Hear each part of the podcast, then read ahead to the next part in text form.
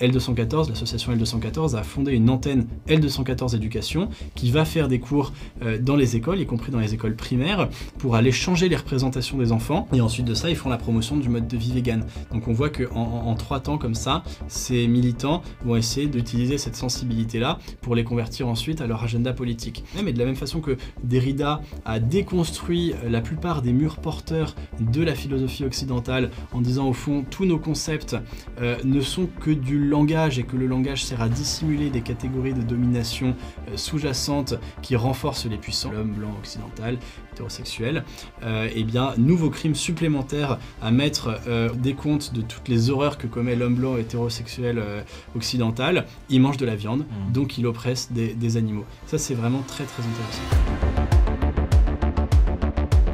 Bonjour à tous et bienvenue dans cette nouvelle vidéo. Bon, je vous rappelle comme d'hab de vous abonner, de liker et de commenter, c'est très important pour le référencement. Aujourd'hui, je me trouve avec Paul Sugy. Paul, bonjour. Bonjour Baudouin. Paul, tu es journaliste au Figaro et auteur de cet essai, L'extinction de l'homme, le projet des antispécistes, le projet fou des antispécistes. Alors, on sait que le mouvement antispéciste et euh, son corollaire vegan euh, a de plus en plus euh, d'influence. On a tous un ami ou une sœur qui peut être vegan ou, ou végétarienne. Est-ce que tu peux nous décrire un peu l'ampleur de ce phénomène au niveau national ou même mondial? Avec quelques faits et quelques chiffres.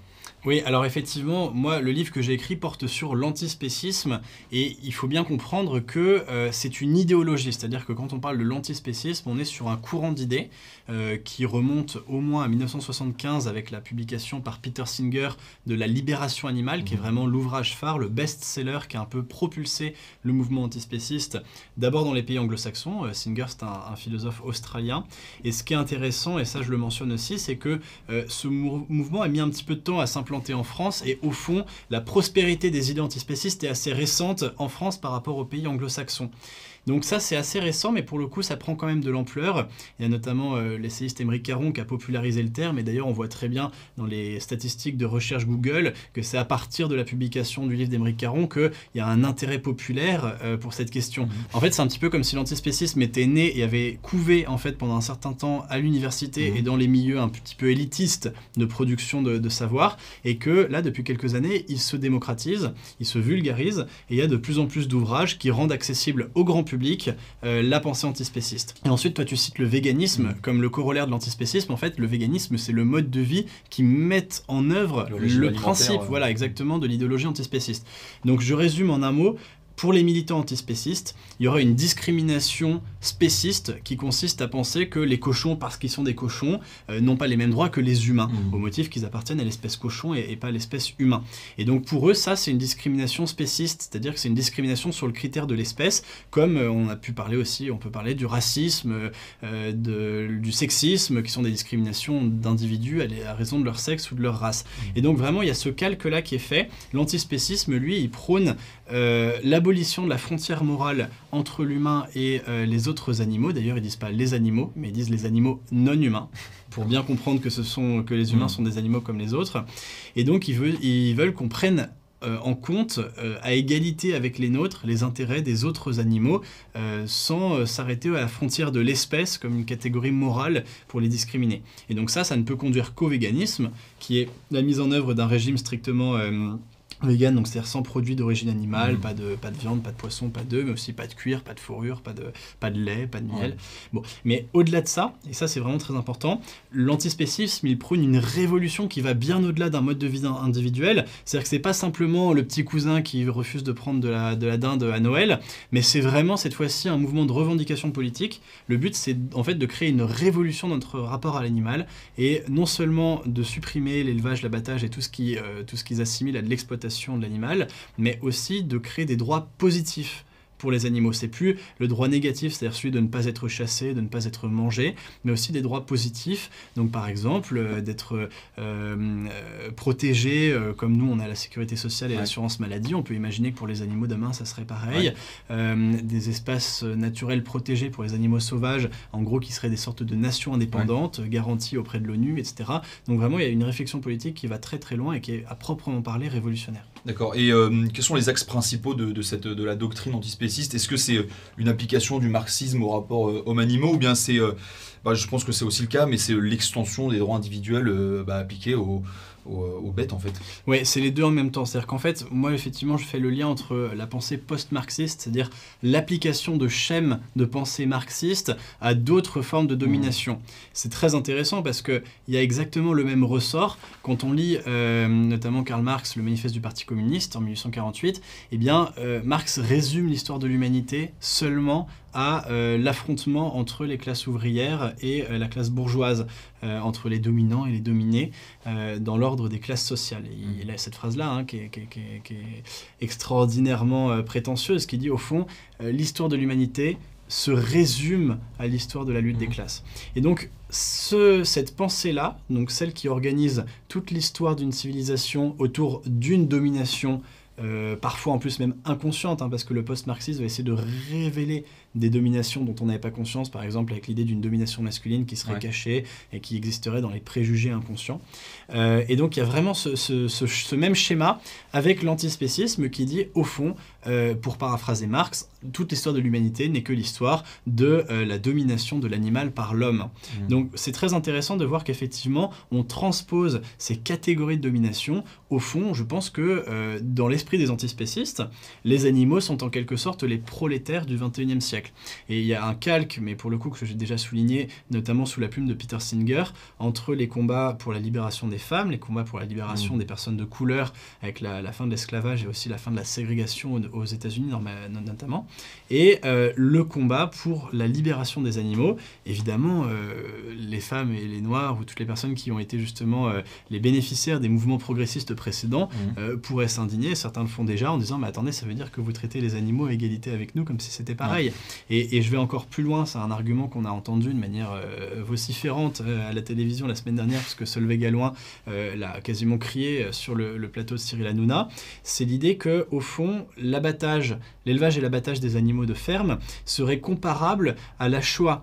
C'est-à-dire que ce serait une perpétuation du crime nazi génocidaire. Mhm. Et bien cet argument-là, cette comparaison-là, non seulement elle est faite par Solveig Galouin, mais elle est faite par d'autres militants, d'autres même théoricien de la cause antispéciste. Je pense à, Charles Patterson, par exemple, qui est un, grand auteur aussi euh, dans, le mouvement antispéciste et mhm. qui a écrit un livre qui s'appelle Un éternel Treblinka, qui euh, perpétue encore là aussi cette métaphore et qui, du coup, évidemment, euh, place un trait d'égalité entre l'action des bouchers et celle des criminels nazis. Ce qui, en retour, bien sûr, justifie toutes les violences et toutes les radicalités possibles. Parce que si je suis militant et que je lutte contre quelque chose qui est comparable au nazisme, alors à ce moment-là, j'ai tous les droits. Personne n'irait reprocher à la résistance d'avoir pris les armes contre les nazis. voyez Donc du coup, c'est vraiment très très intéressant de voir effectivement la, façon dont le militantisme justifie ce, discours et, fait l'amalgame. Mmh.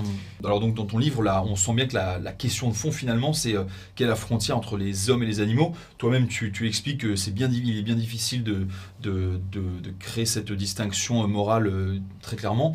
Euh, où est-ce qu'on peut la placer ah Non, c'est pas difficile. Non, au plan moral, c'est très simple. C'est-à-dire que l'humanité, euh, est considéré comme non seulement une espèce à part, mais le problème c'est que les antispécistes font comme si c'était seulement une question de biologie. Euh, c'est pas, il ne s'agit pas d'isoler seulement l'homme comme une espèce biologique à mm. part du vivant, mais de dire aussi que dans la forme de vie humaine, dans la façon dont on humanise nos existences, euh, nous avons un certain nombre de, d'indices d'une vie spirituelle présente chez l'homme qui n'existe bien sûr pas chez les animaux et qui passe bien sûr par le fait d'avoir une histoire, de se transmettre un récit collectif, même des mythologies, le fait d'avoir une culture, bien sûr, le fait de créer des œuvres qui mettent en scène ou reproduisent notre rapport au monde, le fait aussi d'avoir, bien sûr, une vie spirituelle, même si euh, euh, celle-ci n'est peut-être plus tout à fait d'actualité dans une société massivement laïque, mais mmh. c'est d'ailleurs intéressant de voir pourquoi est-ce que l'antispécisme triomphe au moment justement où l'athéisme euh, de masse connaît son essor. Mmh. C'est vraiment à partir de la fin du 19e siècle que la cause végétarienne a connu un, net regain d'intérêt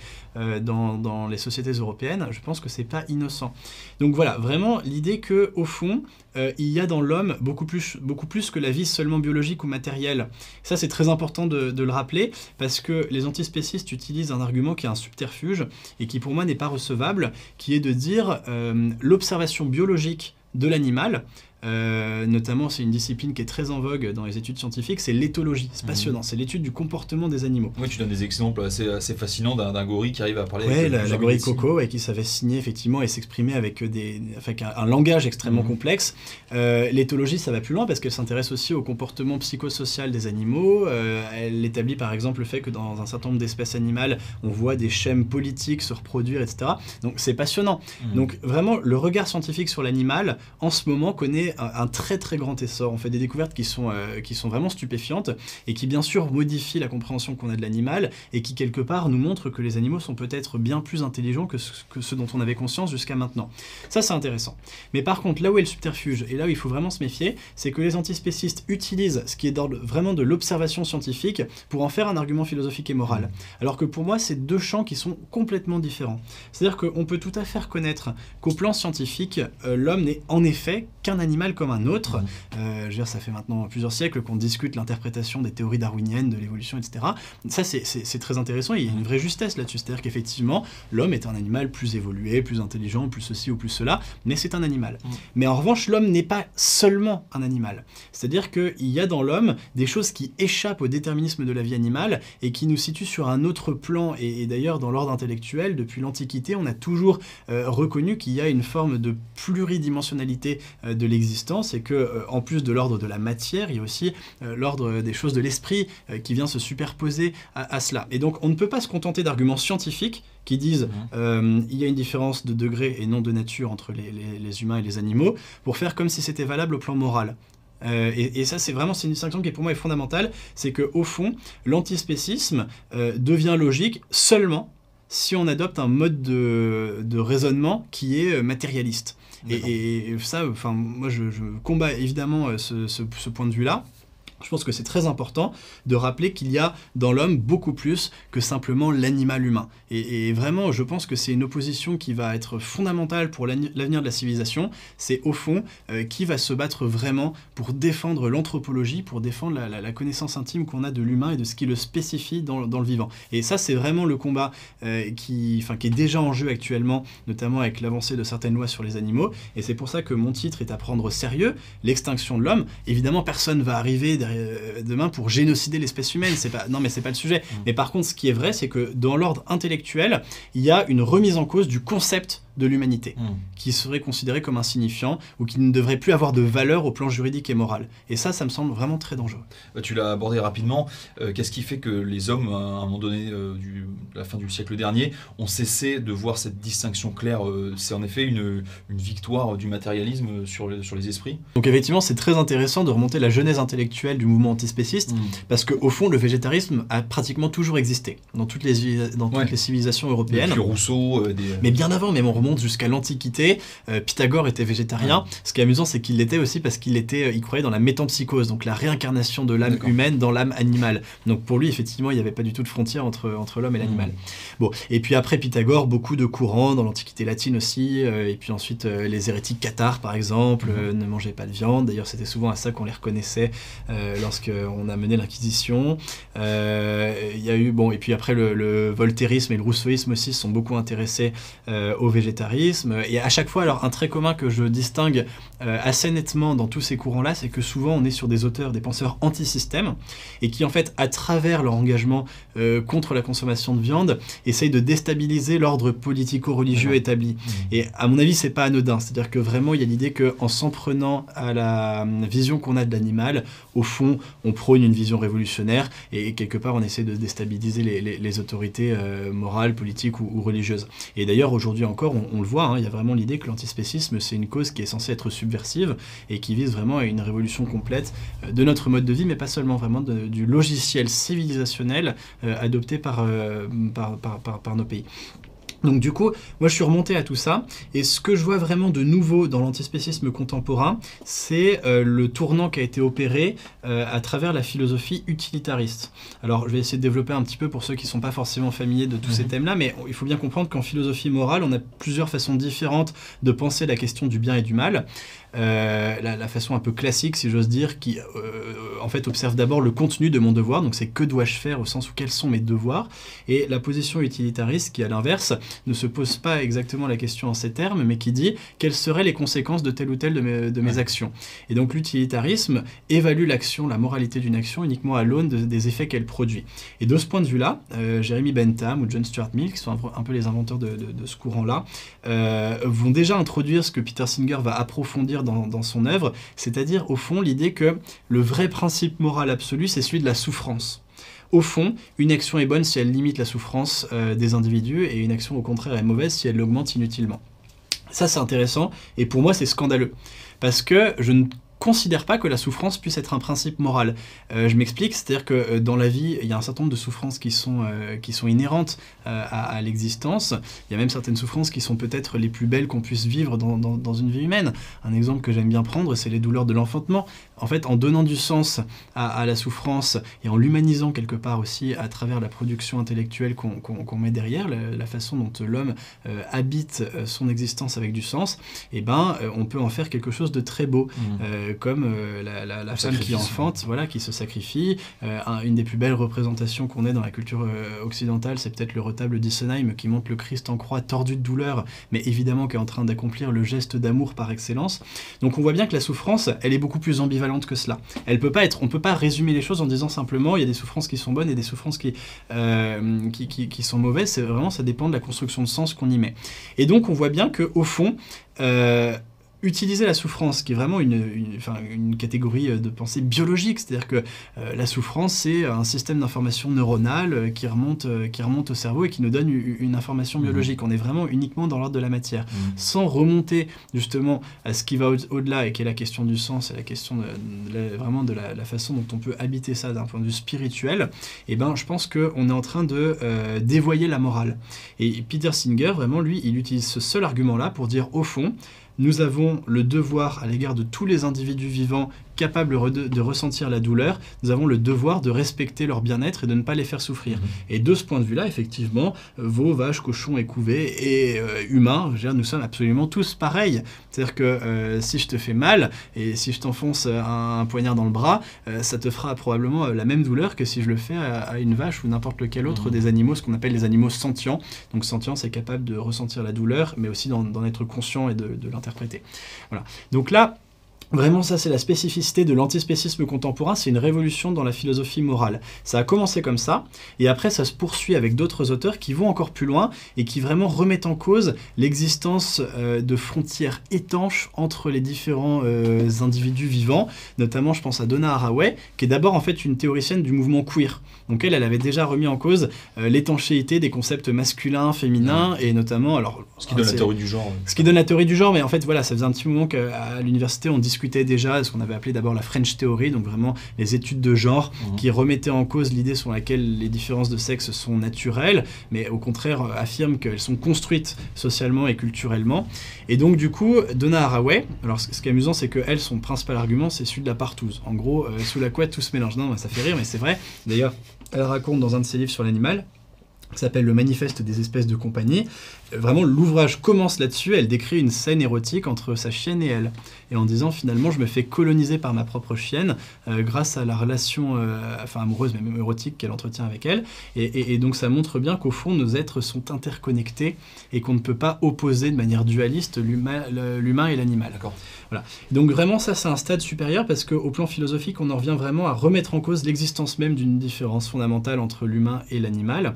Et là, moi, il me semble qu'on a franchi un troisième stade qui est vraiment l'âge politique. Donc on a une idéologie antispéciste construite, cohérente, argumentée, qui s'est beaucoup développée. En France, il y a eu les, les cahiers antispécistes qui, pendant euh, quasiment une trentaine d'années, euh, depuis le début des années 90, ont alimenté ce courant d'idées-là et ont beaucoup réfléchi à ses implications. Et maintenant, on cherche à transposer ça en politique, en cherchant des solutions pratiques pour faire avancer l'agenda de la libération animale. Et donc évidemment, ça consiste à notamment réduire de plus en plus et puis un jour interdire tout bonnement l'élevage, la chasse et tout toutes les activités la déjà très menacée. Euh. Bah, la chasse est menacée en tous les cas. Il y a effectivement beaucoup de gens qui aimeraient mettre fin à des pratiques. D'abord, on va parler beaucoup de la chasse à court, de certaines pratiques qui sont peut-être médiatiquement un peu moins euh, passable, parce qu'on voit des images souvent d'une rare violence. Et puis petit à petit, évidemment, on viendra interdire tout bonnement le fait même de chasser. Et puis on ira encore plus loin, on interdira la dératisation, enfin tout, vraiment toutes euh, les actions Mm. nocives à l'égard des animaux. Mais ça, c'est qu'un premier stade. Et demain, on réfléchira autrement. Et une fois qu'on aura euh, franchi un cap dans les droits, vraiment les droits négatifs, le droit à ne pas être tué, chassé, abattu, etc., on ira dans le droit positif et on, on réfléchira vraiment à comment construire une société où les animaux et les humains vivent ensemble en harmonie sur un pied d'égalité. Et il y a vraiment déjà des livres qui se posent très sérieusement cette question comment fait-on demain pour construire cette société? Bah justement, parce qu'on va, on va continuer un peu à parler de la littérature antispéciste, et euh, tu parles du livre euh, Zoopolis, euh, qui est écrit par des, par des antispécistes américains, euh, qui a d'ailleurs euh, inspiré beaucoup Hélène Touy, qui est une, une des figures du parti animaliste.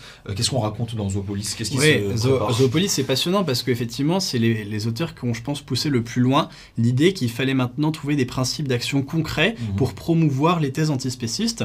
Ce qui est intéressant d'ailleurs, c'est que euh, notamment Will Kimlicka, donc l'un des deux auteurs de Zoopolis, lui, c'est vraiment un théoricien du multiculturalisme à la base. Donc sa réflexion, elle est vraiment orchestrée autour de l'idée qu'il faut, dans les sociétés humaines, inclure le plus largement possible l'étranger, mais l'étranger avec un E majuscule, c'est vraiment le tout autre, le différent. Et forcément, bah, sa réflexion va ensuite jusqu'à l'inclusion des animaux, parce que au fond, si on cherche à radicaliser cette position-là, qui est-ce qui est, euh, qui, qui est l'individu le plus différent de moi que- avec qui je peux essayer de, de- de- de- de vivre. C'est l'animal. Mhm. Et d'ailleurs, il distingue plusieurs espèces, enfin plusieurs euh, groupes d'animaux différents. Il y a les animaux sauvages, euh, qui, selon lui, euh, n'ont pas d'autres intérêts que celui de vivre loin de nous dans une forme de vie tranquille et, et- et paisible. Donc pour eux, il leur réserve des espaces naturels qui seront protégés, qui seront vraiment des nations indépendantes. C'est exactement ça. Donc c'est-à-dire qu'on va chasser mm, des, des- des populations humaines de leur territoire pour les établir dans des, dans des réserves dans lesquelles on n'aura plus le droit d'aller et qui seront protégées peut-être par un corps expéditionnaire de l'ONU. Enfin, on en arrive à ce genre de, théorie. Il y a les animaux domestiques avec qui on a déjà une forme d'amitié. Donc eux, c'est un peu compliqué parce que il va falloir, ils sont déjà dans notre société, de fait, mais il va falloir mieux prendre en compte leur intérêt. Donc c'est-à-dire qu'il faudra les représenter politiquement. Donc peut-être réserver des sièges de députés et de sénateurs uniquement dévolus aux intérêts de, de ces animaux de, de compagnie.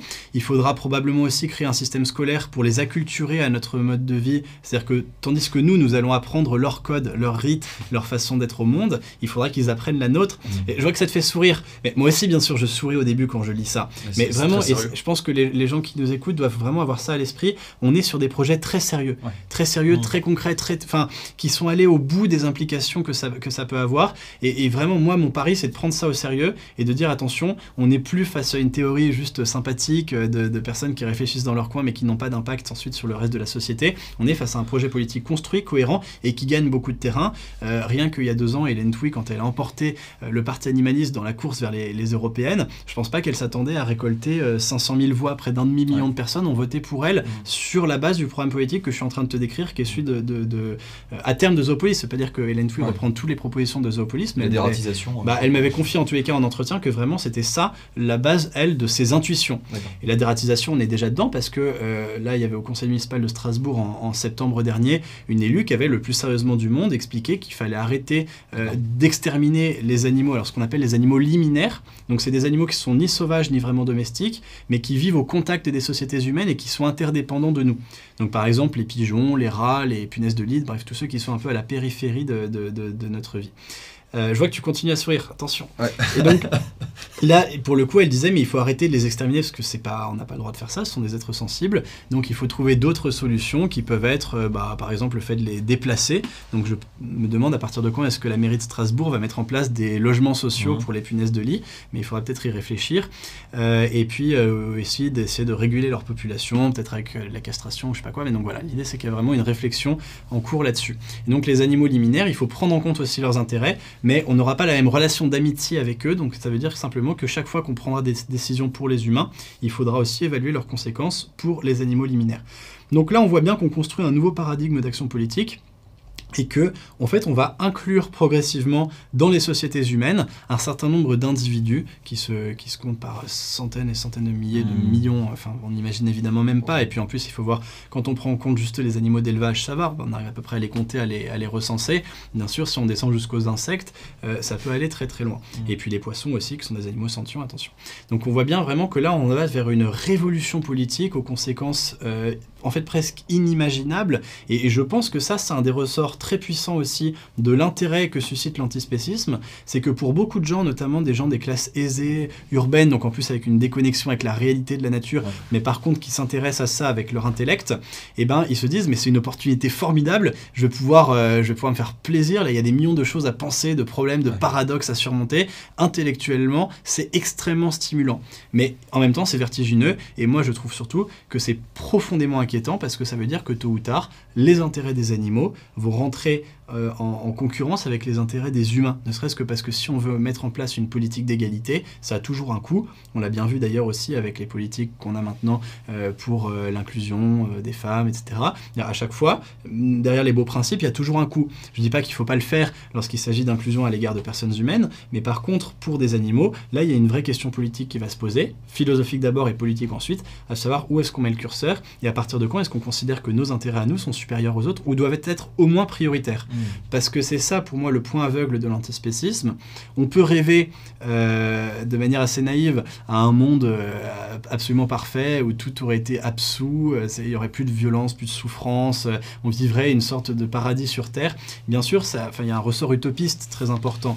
Mais en fait, il y a quelque chose de proprement démurgique aussi là-dedans. Et on n'a pas les moyens d'éradiquer la souffrance. D'abord, on n'arrive pas à la supprimer de nos propres existences et ensuite la supprimer de l'ensemble du vivant, c'est évidemment impossible.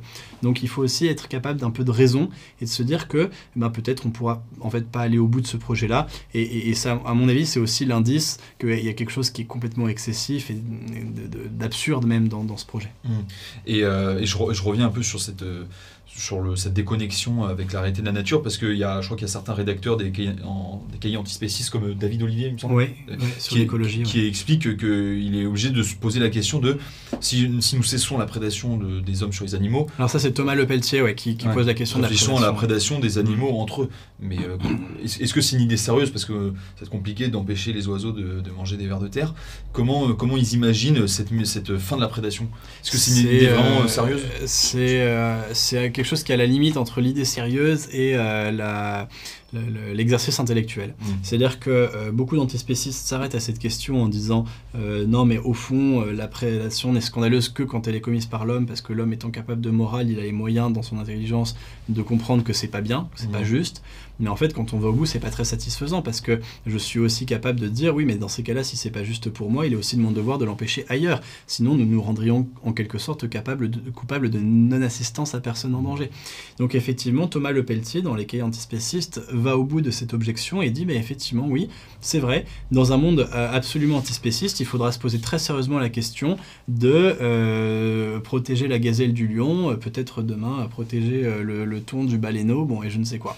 Donc, et lui, d'ailleurs, il propose des solutions concrètes qui sont plus des pistes de réflexion que vraiment un, programme politique abouti, mais qui peut passer par le fait de modifier le génome des, prédateurs pour les rendre végétariens, leur filer des compléments alimentaires qui soient un substitut à, la viande, ou peut-être créer même des safe space, des enclos dans lesquels on protégerait les, les gazelles des lions.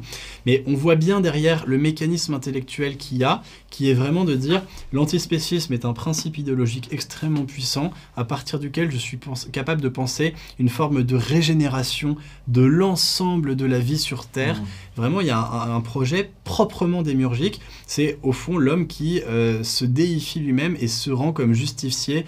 Euh, Descartes disait l'homme est le maître et le possesseur de la nature. Et d'ailleurs, ça a beaucoup scandalisé les antispécistes qui disent attention, là vous êtes en train de commettre un affreux préjugé, anti spéciste euh, et, nocif à l'égard des animaux. Mais finalement, eux vont plus loin encore. Ils disent l'homme n'est pas simplement le maître et le possesseur, mais le rédempteur de la nature. D'accord. Et est-ce qu'on, euh, est-ce qu'il y a une, aussi une, ambiguïté qu'on peut peut-être lever, c'est que le projet euh, antispéciste n'est pas écologique au fond. Il est, il est antispéciste en, quoi, en soi. Absolument. Et d'ailleurs, ça pour le coup, David Olivier le dit très bien lui aussi dans les cahiers antispécistes. Il dit l'antispécisme n'est pas un projet écologique et même va à l'encontre des, des, postulats fondamentaux de l'écologie. Euh, pourquoi? En fait, c'est assez simple. Quel est l'argument des écolos pour protéger l'environnement? Et avec l'environnement aussi les espèces animales, végétales qui, y vivent. Et eh bien tout simplement qu'il faut protéger la nature pour la transmettre à nos descendants. Mais là, ça reste un projet qui est anthropocentré, qui n'a pour véritable intérêt que de défendre le, bien-être de l'homme. Mmh. protéger la biodiversité, ce n'est finalement pas tant protéger les animaux qui la composent que de garantir à nos descendants la jouissance d'un monde dans lequel il y aura absolument autant de, je sais pas moi, d'espèces de papillons différentes que ce que nous connaissons nous, pour la beauté du monde et donc pour la qualité de la vie humaine dans, dans le monde. Donc finalement, l'écologie, euh, du moins pour les antispécistes, euh, c'est encore un réflexe spéciste qui considère que euh, l'homme est au centre de la nature et que c'est à lui d'en jouir le mieux possible. Et pour ça, il faut la protéger. Alors que l'antispécisme, lui, ne considère plus tous les, les, choses de la même façon, il va renverser la perspective et il dit nous devons considérer à égalité les intérêts de tous les individus qui composent le vivant, tous les individus en tous les cas capables de souffrir.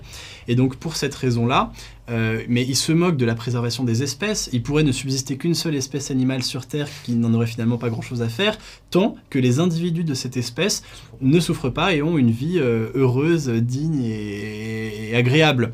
Donc vraiment, c'est plus du tout la même perspective. Et j'insiste un peu sur ce point-là parce que c'est très important de comprendre le projet qui est à l'œuvre derrière. On est en train déjà de mettre en place une véritable révolution technique, industrielle, artificielle, euh, qui en fait euh, rend possible l'avènement d'un monde antispéciste. Dans l'alimentation, on sait très bien qu'un régime vegan euh, n'est pas tenable au long terme parce que c'est un régime qui est carencé en protéines mmh. s'il n'est pas complémenté par une vitamine B12 qui est produite en laboratoire par, Big Pharma. Mmh. Donc ça veut dire que déjà on voit qu'il y a une artificialisation de l'alimentation, qu'on va à l'encontre d'équilibre naturel établi depuis la nuit des temps, parce que l'homme est depuis très très très très longtemps euh, un, carnassier. donc on voit aussi que ça peut aller encore plus loin, puisqu'on va proposer de remplacer la viande des animaux d'élevage par de la viande artificielle, donc des cellules euh, de chair animale qu'on cultive in vitro en laboratoire et qu'on fait se développer pour vraiment créer un steak euh, sous un microscope. et puis derrière, c'est des technologies, on avait vu hein, pour par exemple, effectivement, réécrire le génome des prédateurs, etc. Donc, on a bien conscience qu'il s'agit d'un projet de régénération de la nature qui est en fait antinaturel, mmh. qui est complètement artificiel. Et d'ailleurs, c'est pas anodin. Les antispécistes, eux, récusent l'idée qu'il existe une nature. Euh, David Olivier, lui encore, a, aussi écrit un très beau texte là-dessus, enfin, beau, en tous les cas, très éloquent sur sa position, euh, qui est que pour lui, la nature non seulement n'existe pas, mais qu'elle a été inventée par l'homme. Le concept de nature est un artifice qui n'aurait pour objet que d'assurer notre domination sur le vivant. Hum.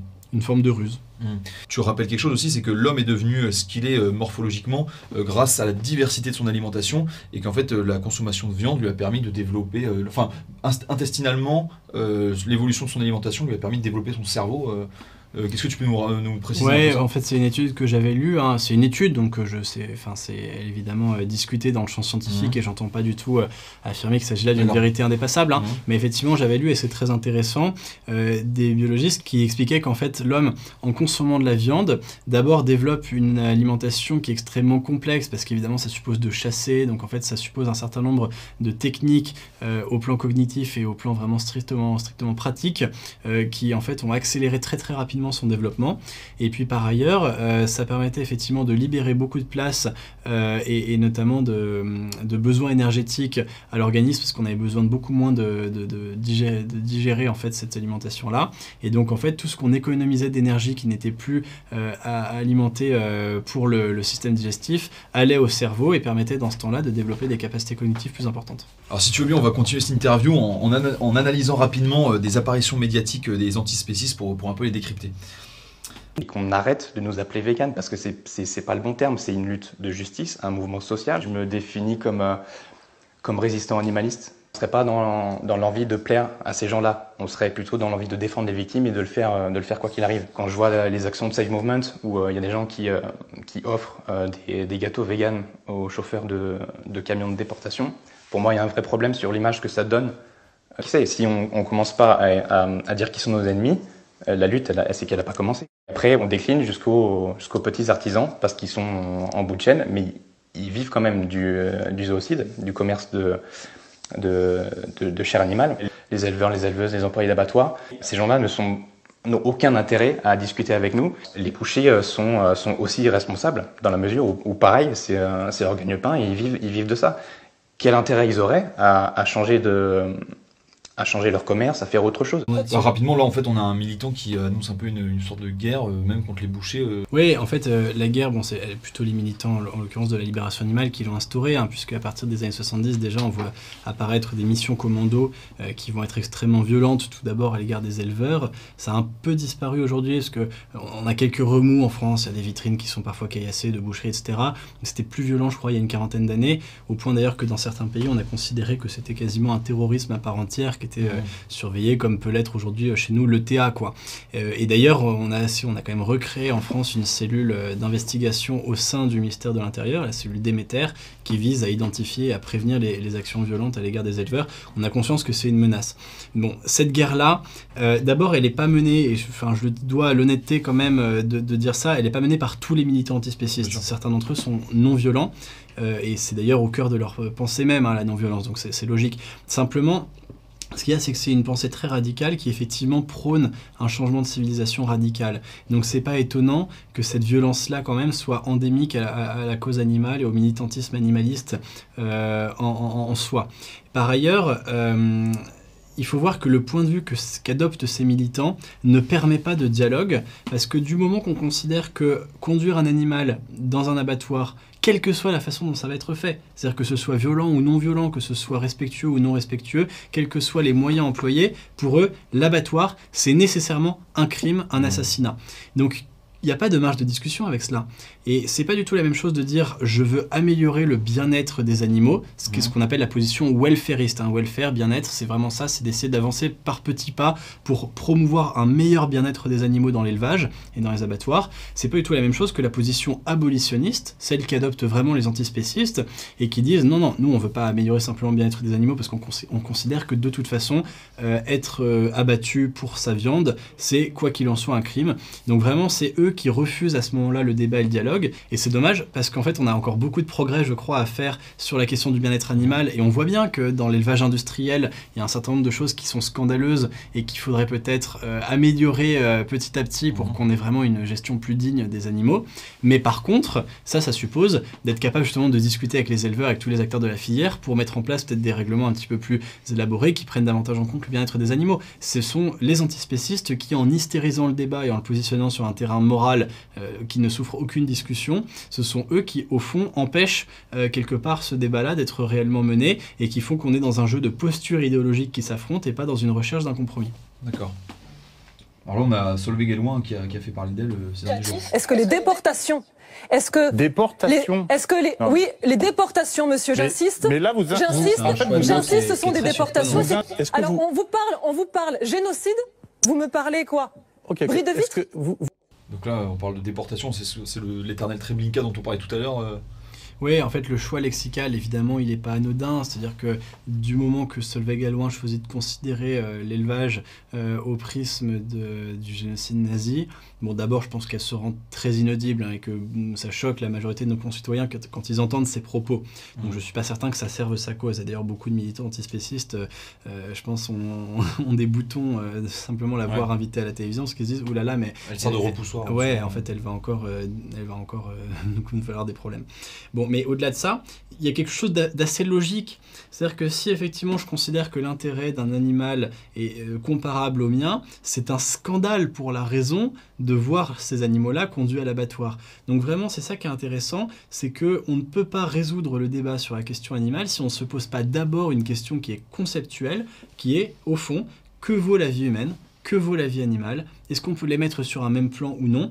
Et là, c'est ça qui, euh, pour moi, est un petit peu euh, gênant dans l'antispécisme, c'est qu'au fond, cette question-là n'est jamais posée. Elle est considérée comme évidente dès le départ. Mmh. Les, auteurs antispécistes se contentent tout d'abord de dire les animaux souffrent, donc ils ont des droits, donc ce sont des personnes, donc euh, le- les abattre et les élever et les abattre pour leur viande est, est intolérable. Et ça, ensuite, ils ne le démontrent jamais, ils n'argumentent plus en faveur de ça, et ils vont simplement se contenter d'en tirer des conclusions et des conséquences.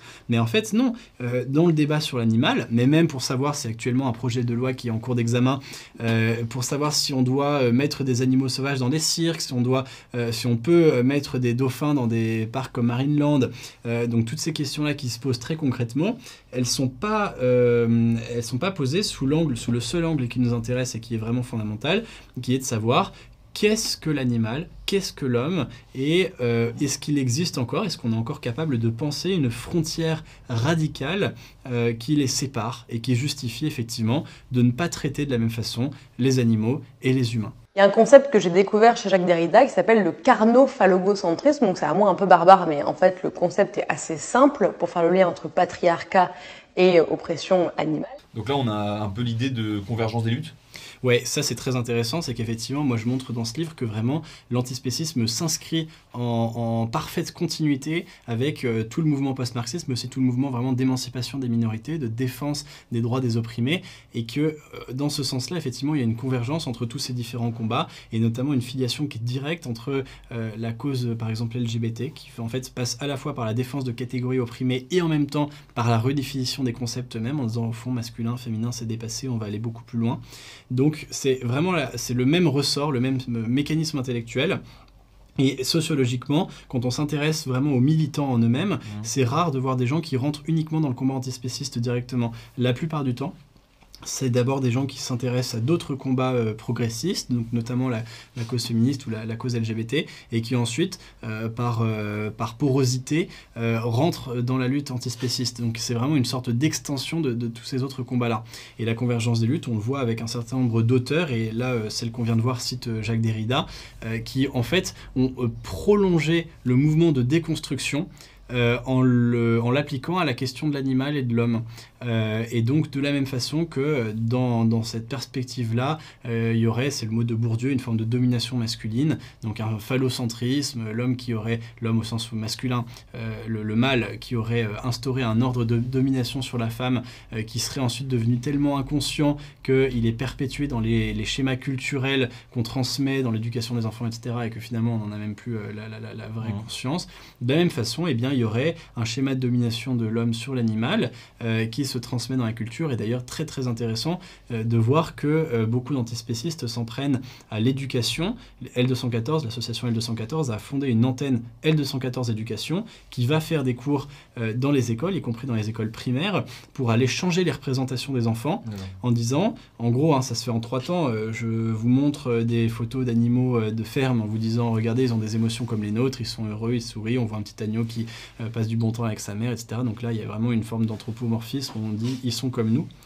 Ensuite, on montre des photos d'abattage, euh, des photos terribles, et on va jouer sur le ressort cette fois-ci vraiment de l'effroi que ça peut susciter. De fait, c'est jamais très agréable de regarder euh, la photo d'un animal mort et euh, sanguinolent. généralement, ça nous passe plutôt l'envie de, le manger. Et ensuite de ça, ils font la promotion du mode de vie vegan. Donc on voit qu'en en, trois temps comme ça, ces militants vont essayer de récupérer l'émotion que peuvent avoir les enfants à l'égard des animaux, d'utiliser cette sensibilité-là pour les convertir ensuite à leur agenda politique. Donc vraiment, c'est très très intéressant de voir que le mécanisme est exactement le même et de la même façon que Derrida a déconstruit la plupart des murs porteurs de la philosophie occidentale en disant au fond tous nos concepts euh, ne sont que du langage et que le langage sert à dissimuler des catégories de domination euh, sous-jacentes qui renforcent les puissants. Les puissants, c'est toujours les mêmes, c'est euh, l'homme blanc occidental, hétérosexuel. Euh, eh bien, nouveau crime supplémentaire à mettre au, décompte de toutes les horreurs que commet l'homme blanc hétérosexuel occidental. Il mange de la viande, mmh. donc il oppresse des, animaux. Ça, c'est vraiment très très intéressant.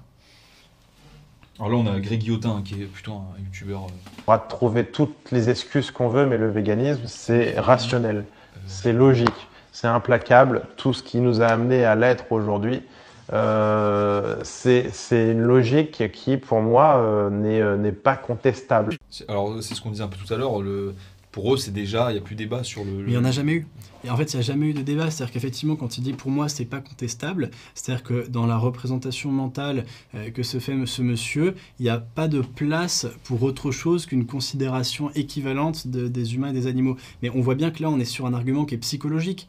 C'est-à-dire que ce monsieur a décidé de porter un regard tout à fait différent, radicalement différent sur les animaux que celui que porte la majeure partie des gens dans, notre société. Mais c'est un choix qui est presque un choix religieux, enfin, ou en tous les mmh. cas, qui ne se démontre pas. Il n'y a pas d'argument rationnel qui disent euh, au fond euh, l'animal euh, humain et l'animal non humain sont sur un même plan. Moi, j'ai une, une flopée d'arguments qui, au contraire, tendraient plutôt à prouver l'inverse. Mais on est sur l'affrontement de deux paradigmes. Mmh qui au fond sont irréconciliables. Celui qui place l'homme au centre et qui lui accorde une place prééminente au sein de, euh, du vivant et de la nature, et celui qui au contraire lui dénie cette place et qui veut abolir les frontières de l'humanité. Moi, mon argument ne consiste pas forcément à dire que rationnellement, logiquement, avec, avec des arguments scientifiques, on peut arriver euh, à, à- à contester l'antispécisme. C'est pas seulement une affaire de logique, mais par contre, moi, ce que j'essaie de montrer, c'est qu'il y a un mensonge fondamental dans la pensée antispéciste. Tous les antispécistes disent attention, nous voulons donner plus de droits aux animaux, mais nous ne voulons pas en retirer aux humains. Et moi, je dis non, ça c'est un mensonge et c'est une manipulation intellectuelle. Nous ne pouvons pas mieux considérer les animaux en leur donnant un rang, en leur donnant des intérêts sensiblement euh, identiques aux nôtres, sans du même coup déprécier la vision que nous avons de l'homme et donc finalement euh, lui retirer euh, de la considération d'une part et ensuite tôt ou tard des droits lorsque nos intérêts et ceux des animaux rentreront en, en- en concurrence. Vraiment, ça c'est un mensonge et il faut être bien conscient que le choix de l'antispécisme n'est pas anodin et il conduit euh, in fine à déprécier l'humain et à abolir l'humanité. Très bien, merci beaucoup euh, Paul Sugy. Et je rappelle euh, que ton essai L'e- L'extinction de l'homme, le projet fou des antispécistes est disponible en librairie aux éditions Talendier. Merci Bah, beaucoup. merci beaucoup Baudouin, c'est une conversation passionnante et vraiment j'espère que ce sujet-là va intéresser, va être pris au sérieux parce qu'on est face à une offensive en règle qui à mon avis va alimenter les débats pour encore des dizaines d'années. Eh ben, c'est noté, merci beaucoup Paul. Merci à toi.